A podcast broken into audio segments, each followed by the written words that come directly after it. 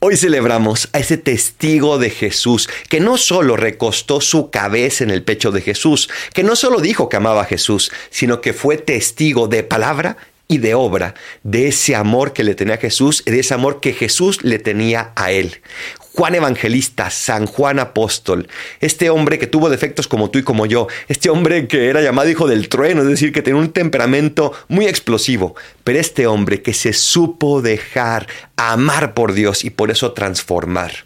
En esta octava de Navidad te pido que te acerques al niño Dios una vez más, que lo contemples en el pesebre y que le digas, Jesús manso y humilde de corazón, haz mi corazón semejante al tuyo, como lo hiciste en Juan Evangelista. Soy el Paradolfo. Recen por mí, yo rezo por ustedes. Bendiciones.